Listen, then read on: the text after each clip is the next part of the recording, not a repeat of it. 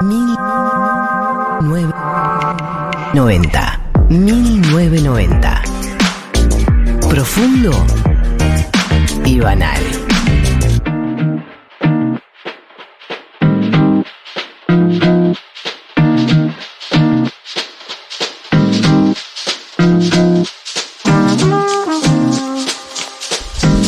Ahora sí, eh, un poco más ordenados y habiendo comido, o sea, mejor calidad de vida. Podemos adentrarnos en lo que es el primer debate del día de hoy. Tiene que ver con Argentina 1985. Creo que eh, después de tres semanas en cartelera y la llegada a la plataforma Amazon, eh, lo transforma en un momento adecuado para ya hablar del tema, ¿no? Sin, vamos a intentar no. A ver, eh, incurrir en spoilers. O sea, sí, si querés leer O sea, no hay- Wikipedia. claro, o sea, pa- o sea, si no sabes de la historia argentina, no, mentira, la verdad es que igual uno puede no saber detalles del juicio de las juntas porque la película, el, no- el 75% de la película es el desarrollo del juicio, o sea, es principalmente el desarrollo del juicio, entonces por ahí vos conocés un poco qué pasó en la época de Alfonsín y el juicio de las juntas, pero no conocías en detalle el desarrollo del juicio, que es lo que pasa a lo largo de la película casi todo. Y tiene que ver con esto el debate. Em, en las semanas posteriores a la publicación de la película aparecieron dos eh, ramas de críticas, ¿no? Dos corrientes de críticas. Eh, la gente que la corría por derecha y la gente que la corría por la izquierda. No, la vida, básicamente. Vamos a una pausa. Argentina 2022. Argentina 2022, sí, eh, versus Argentina 1985, es un poco críticas por izquierda y por derecha. Voy a ir eh, a las que tengo más presentes y un poco, no solamente las que me comentaron a mi alrededor, que me llamaron la atención, sino también eh, algunas que leí. Por un lado, eh, Ayer, anteayer, hace unos días, leía una nota en Seúl, que es la revista de derecha, ¿no? La, la versión.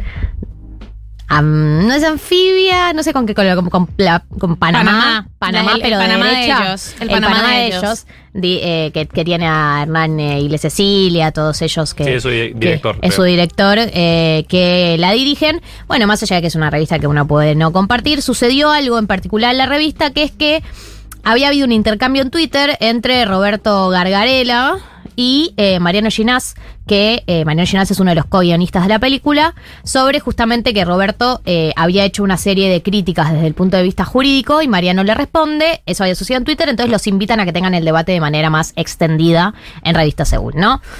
Acá Roberto Garela eh, plantea una serie de críticas eh, que ahora, ahora voy a, traerlas. No sé si son las críticas por derecha, es críticas desde el punto de vista jurídico y desde el punto de vista del radicalismo, ponele.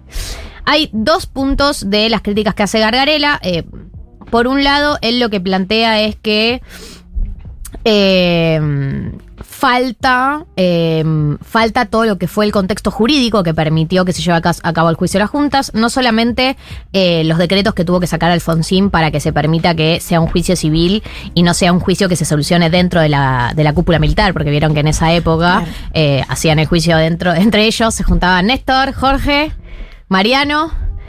¿Somos culpables o no somos culpables? Eh, Nada, me no parece somos que no. culpables. Bueno, cerramos. No, pero aposta, los juicios sucedían dentro de lo que era... El fuero militar. El, fuero militar y tuvieron que suceder una serie de eventos del orden de un par de decretos que sancionó a Alfonsín y mucho lobby eh, de abogados encontrando, ¿no? Como hacen siempre los abogados, la zona gris del derecho para que pudiera trasladarse a que se haga un juicio, un juicio en el fuero de lo civil. Eso por un lado. Y por otro lado, eh, o sea, él en todo lo que es esta crítica, que es que falta un poco del contexto jurídico y de que Alfonsín tuvo un rol muy importante en que este juicio se pueda llevar adelante, también habla de todos estos juristas que trabajaron mucho en justamente leer y releer la Constitución para poder lograr llevar a cabo esta movida, ¿no? Eso, eso por un punto, desde el punto de vista jurídico. Y por otro lado, eh, eh, Gargarela hace hincapié en la figura de Alfonsín, ¿no? Él dice, la figura de Alfonsín queda muy desdibujada en la película, de hecho vemos dos apariciones, digamos, o sea, eh, tácitas, digo, por un lado, eh, una primera aparición, ¿no? En donde viene una especie de eh, vocero, en donde le dice, anda, eh, dale para adelante con el juicio, después reaparece ese vocero y le dice, ojo, pero deja a, a aviación. Cierta gente fuera, sí. A ciertas a aviación, a aviación. Fuerza aérea. Fuerza Aérea afuera, deja la Fuerza Aérea afuera. Y tenemos una tercera aparición ya más eh, real de Alfonsín, en donde supuestamente Estracera va a una cena eh, en lo de Alfonsín y Alfonsín le termina dando como el visto bueno de dale para adelante, independencia de poderes, como una cosa así, pero sí es verdad, yo estoy de acuerdo con que la figura de Alfonsín no tiene protagonismo en la película. La verdad es que es una película que gira alrededor de la figura de Estracera, eh, Moreno Campo y el juicio en general, pero digo, la figura de Alfonsín eh, no es una figura protagonista y esa es otra crítica que se le hace eh, desde eh, Gargarela. Estas son dos de las críticas. Ahora vamos a eso, a tus respuestas. Desde la izquierda eh, he leído otro orden de críticas que tiene que ver con lo siguiente. Se le critica a la película que eh, no, eh, no hay protagonismo ni de todo lo que era el contexto que permitió que se llevaran al juicio a las juntas y que no tuvo que ver solamente con el lobby jurídico, sino con movilizaciones en las calles, como que no hay nada de representación de lo que estaba pasando a nivel social que también permitió que se hicieran esos juicios, y por otro lado, que tampoco hay representación de, por ejemplo, las abuelas de Plaza de Mayo, ¿no? Eh, organizaciones que tuvieron el rol que tuvieron en eh, el retorno a la democracia e incluso en la dictadura, ¿no? Entonces, de alguna manera, esto es un- una crítica que escuché textual, la película no se posiciona. eh, o sea, la crítica sería la siguiente, es una tercera crítica de la izquierda, que la película, al no posicionarse sobre la lectura que hace sobre la, la dictadura, de alguna manera le da lugar a la teoría de los dos demonios, porque quienes vieron la película saben que a lo largo de toda la película está la conversación de eh, Estracera y Moreno Campo intentando explicarle a la gente, a su, eh, Moreno Campo a su madre, pero como, como intentando convencer a la sociedad de que eh, lo que hicieron los milicos no fue una cosa de ordenar una situación ni de luchar contra la guerrilla, sino que lo que hicieron fue una violación sistemática de los derechos humanos y que en todo caso si eh, las, personas que integraban la guerrilla habían cometido delitos, esas personas merecían un juicio justo como cualquier otra persona y no que los secuestren, los torturen y los maten, ¿no? Es un poco el, el debate que se da a lo largo de toda la película a nivel social. Es como que ellos están intentando convencer a la gente de eso, de que por ese motivo hay que juzgar a las cúpulas militares. Y entonces, como se ven reflejados todos esos debates y no hay un posicionamiento de parte de la película de eh, la dictadura fue un plan sistemático, bla, bla, bla, como no está tan claro, según lo que escuché yo, eh, digo, no, no es mi posición, eh, no estaría tomando posición lo suficientemente clara la película y más bien se, se estaría parando desde un lugar de teoría de los dos demonios. Este es un repaso un poco de todas las críticas que vengo escuchando y leyendo eh, sobre Argentina 1985. Si quieren, ahora procedemos a la que quieran responder, los puntos que quieren responder. Ustedes, oyentes, pueden participar. 11 40 66 000. ¿Qué les pareció? Y después yo también eh, respondo un poco lo que me pareció a mí y, y ustedes, chicos, si quieren también. Ahí sobre los eh, la nota de, de Mariano Ginás y Gargarela, hay una respuesta que le hace, en este caso no es solo Ginás, sino también Martín Rodríguez, que además fue colaborador de, de la De la película y fue investigador de, para la película. Y es una cosa, una interpretación a la- lo que pasa con la figura de Alfonsín, ¿no? Y el tipo dice, eh, que su suposición y que algo desde la perspectiva cinematográfica era que esa ausencia de Alfonsín era casi reverencial, como Alfonsín está todo el tiempo sin estar, no lo pones, pero se habla y en la película se mencionan los decretos y como esta idea de de un clima que generó la democracia eh, que ya lo representa como algo del orden simbólico y con lo de em, las organizaciones sociales las, pero las abuelas están en la película tienen, ahí una un momento de un toque. Se les acercan a pedirle que se saquen el pañuelo cuando comienza el juicio y se lo vuelven a poner cuando el, o sea, al final del juicio. Esas Pero son bueno, las apariciones que hay. Hay un momento, a mí me, me impactó cuando ellos están viendo eh, la, el- la presentación del informe de la CONADEP. Cuando empieza la película, empieza con la presentación del informe de la CONADEP, que Estracera ve por la ventana que todo el mundo está mirando eso. Y ahí sale el, el video de Estela de Carlotto, Sí. muy joven, hablando de Laura. Y es un momento al que le dan importancia en la película porque justo ahí lloran la esposa de Estracera, el hijo de Estracera, que Estracera se sienta como hay algo de, de una reverencia de escuchar esos testimonios eh, que a mí me pareció simpático. Pues como eh, simbólico, más que simpático. Eh, hay algo que yo pensaba con respecto a, esta crítica particular de que la película eh, no toma posición, digamos, sobre lo que es la discusión que, se, que lamentablemente la tenemos hasta el día de hoy de la teoría de los dos demonios, no fueron 30.000 y etcétera. Y es que dos cosas me pasan. Uno, para mí hay que ser conscientes de qué tipo de película es. O sea, ¿en qué tradición se quiere inscribir? Para mí, esta no es una película que se quiere inscribir en la tradición de las películas que buscaron por luchar por el sentido después de la dictadura. Pel- Películas del orden de lo militante, del orden del documental. Digamos, yo creo que hay una tradición muy grande de películas y documentales post dictadura que se inscriben en una tradición muy particular que es la lucha por el sentido, la construcción de un sentido, la construcción de una memoria. Y yo creo que esta película, si bien no es que creo que está ajena a eso, tiene características mucho más eh, for export. digamos. Totalmente. Es una película for export. Super for export. Eh, es una película para presentarle eh, el, el- para presentar un juicio sin precedentes en la Argentina y en muchas partes del mundo, el resto del mundo, que lo puedan entender todos, que tenga la, la dimensión, que la gente entienda la dimensión eh, política y trascendente histórica que tuvo en la Argentina, pero está hecha Digo, no, no está intentando debatir con el debate que está No. sucediendo acá adentro, no está intentando dar una lucha, digamos. Es otra la idea de esta película. Digo, creo que eso para mí es clave. A la hora de.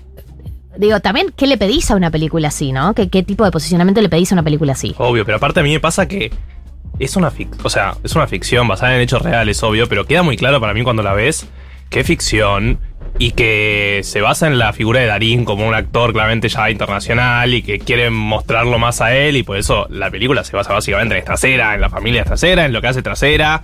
Eh, y es para mí el viaje del héroe, es como... Claro. No, no es que está inventando algo nuevo, te lo muestra trasera como la llamada a la aventura, que dice que no, que después que sí, la pelea de, de esa lucha, después el supuesto triunfo, que no es un triunfo, pero sí es un triunfo. Bueno, nada, el héroe, clásico, griego. Sí, sí, sí. O sea, no, no inventaron nada en El eso. del héroe. Sí, eh, y, y para mí se enfoca mucho en eso, y es esto, es for sport, es para que la gente entienda. Después la discusión de Gargarela de eh, no, no explica muy bien lo del fuero Lo del penal, fuero, fuero mirá, civil. sí, Yo no lo entiendo y no. soy argentino, o sea, imagínate si en Cane van a entender si te pones a Sí. discutir de eso, nada. Eh, no. simplificado, me parece. Además de eso, la película es excesivamente explícita en dejar claro el, el- la, la relevancia histórica, casi que un poco de más. O sea, tienen un par de comentarios eh, que los hacen en forma de chiste de es, es solo sos el fiscal del juicio más, Más importante, importante, en la historia el- el- después de Nuremberg. Sí, sí. Ok. ah, bueno. Eh, queda claro. Y en ese sentido también, como el. más que lavada o que, porque aquí eh, con, con una, con una oyenta que, que también está de acuerdo con, con esta idea de ficción y de for export, yo Sí. que tampoco creo que en ningún momento intente o, o deje de supuesto que avala la teoría de los dos demonios, ni en pedo todo el tiempo, de hecho creo que, que buscan contradecirlo, pero más que eso, hay una versión muy internacional, es un paquete que empieza y termina, y también que se enfoca mucho, no solo en el camino del héroe, sino en la relación de él con los abogados más jóvenes. Creo que es lo que a él le, le interesa muchísimo de eso. No, y hay otro punto que para mí es clave sobre el tema de teoría de los dos demonios, que es, estás hablando de Argentina 1985. Acaba de terminar la dictadura. No estaba construido el sentido todavía, digo, que reflejen que el debate se estaba dando, Mm. que tuvieron que hacer todo un laburo de discurso mediático, qué sé yo, de explicarle a la gente por qué juzgar a los milicos eh, era lo correcto, porque lo que hicieron no fue una cosa de ordenar el país, sino más bien un, un sistema de tortura y asesinato, secuestro, tortura y asesinato. Digo, para mí eh, está bien reflejado.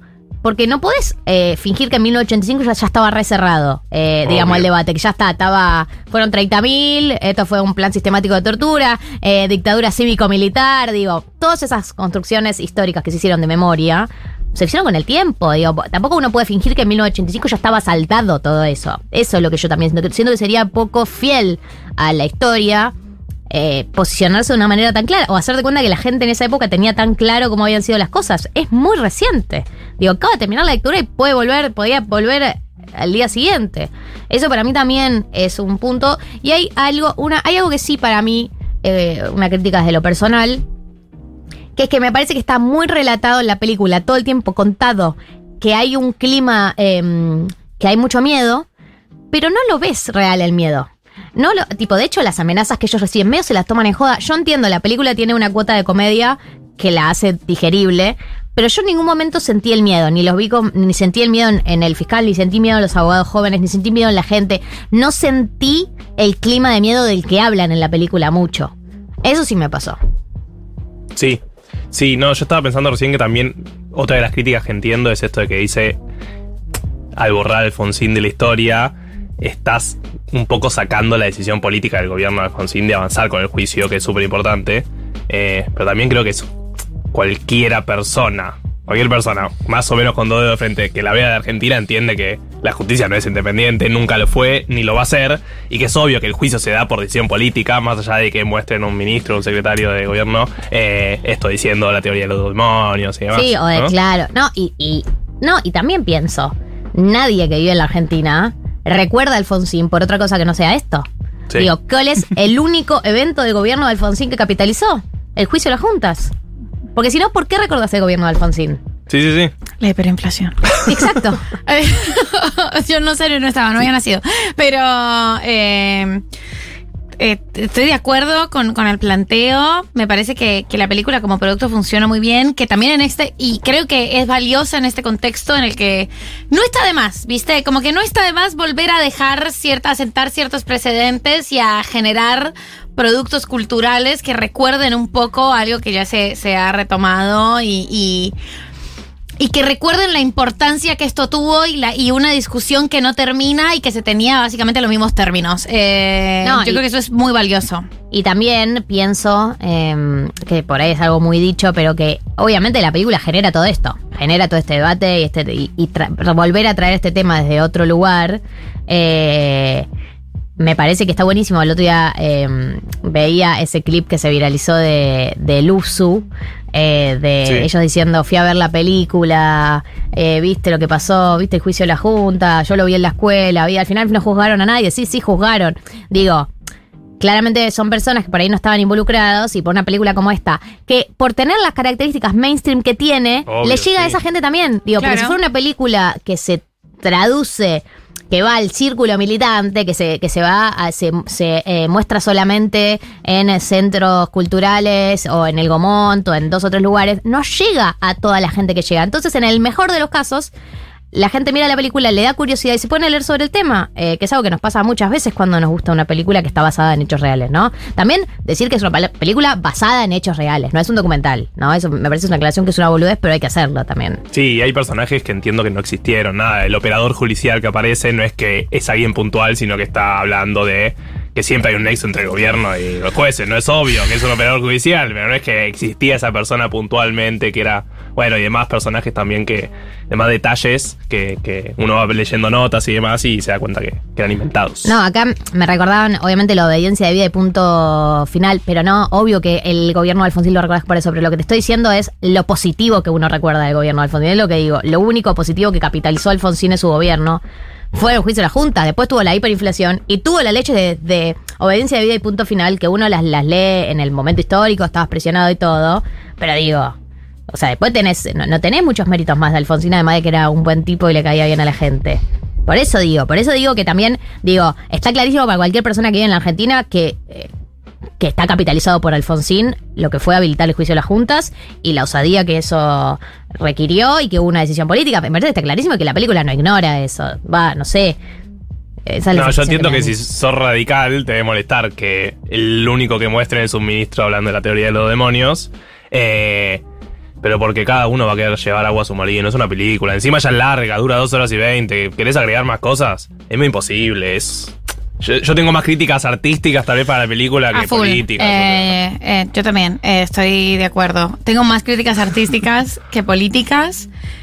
Eh, y al mismo tiempo me parece que es interesante que hayan destacado el, el- de vuelta el trabajo de los abogados jóvenes en las imágenes del juicio. Es también súper valioso eh, que se haya hecho tanto énfasis en los testimonios de violencia sexual y de violencia contra las mujeres, porque bueno, hay una parte del juicio de las juntas que hace el reconocimiento de la violencia sexual como parte del plan sistemático de tortura. Y eso es importante y la, y la película también lo intenta, eh, lo intenta abordar. Creo que que, es... que para meterte en un tema como es la última dictadura militar, eh, para mí lo hace eh, con mucho profesionalismo, digo. Eh, obviamente va a pasar esto. El recorte que hacen eh, Santiago Mitre y Ginás, por ahí no es el recorte que harías vos, no es el recorte que haría yo, es un recorte posible. ellos encontraron una manera cinematográfica que contar una historia, eh, que es la historia de Estracera Mm. y de Monocampo, también lo de los abogados jóvenes, como encontraron toda esta época, encontraron una historia chiquita para contar algo más grande. Claro, para- y encararon por ahí. Obvio. Además de la nota de Seúl, recomiendo también una que publicó Tali Goldman en Anfibia sobre Teresa, la que nació presa, se llama, se titula, sobre la nena esa que cuenta La la, que nació película. en el para- Falcon. Claro, para los que vieron la película, si ya la vieron, pueden ir a leer la nota, está muy buena. Eh, uso y recomiendo. Sí, creo que eh, como conclusión hay, hay una sensación de los tres de que la película es correcta. La película es correcta. Es correcta. Es correcta. Eh, A mí me gustó, me emocioné en momentos, la verdad. Igual no es muy difícil que yo me emocione, pero la verdad es que yo creo que hay momentos que, que son muy emotivos.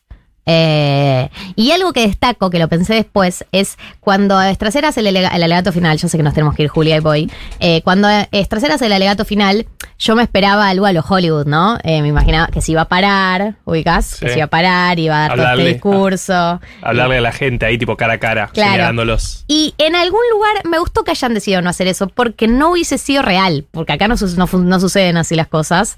Y me pareció que, a ver, en términos cinematográficos, por ahí le hubiese dado más épica que él se pare y de todo este discurso, ¿viste? Así que sé yo, pero hubiese sido muy yankee. Sí. En algún lugar como que tuve sensaciones encontradas con respecto a eso, a eso. Pero lo banco, la banco esa decisión eh, final. Mi mamá me manda mensajes a la WhatsApp de la radio y a mí por privado, porque por si uno de los dos no lo leo, y dice, va la parte jurídica. A ella ver, quiere aportar. Yo ya tuve esta conversación con sí. ella y le dije, mamá, a nadie le importa la parte jurídica, Sí, pero hay ella gente que quiere sí. aportarlo. Gente que sí, a ver. Alfonsín. Eliana. Ella.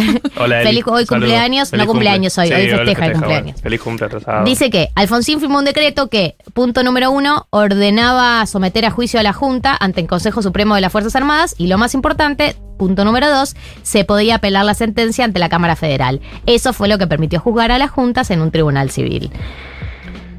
Claro, pero anda a explicar eso en una película que quede cinematográfico. No, y lo hacen, lo hacen al principio. Sí, por Pero es, eso. es el letrero que ponen. Ese letrero que ponen. En el cine casi no lo vi porque la letra era chiquita. Sí, Eh, porque yo- a mí me tocó la fila 2 verlo porque fui al común y llegué sobre la hora. Así que una parte de la película me la perdí porque el cuello me dolía muchísimo. Eh, 14.55 minutos, Juan Elman presenta su libro Nada será como antes. ¿Hacia dónde va Chile?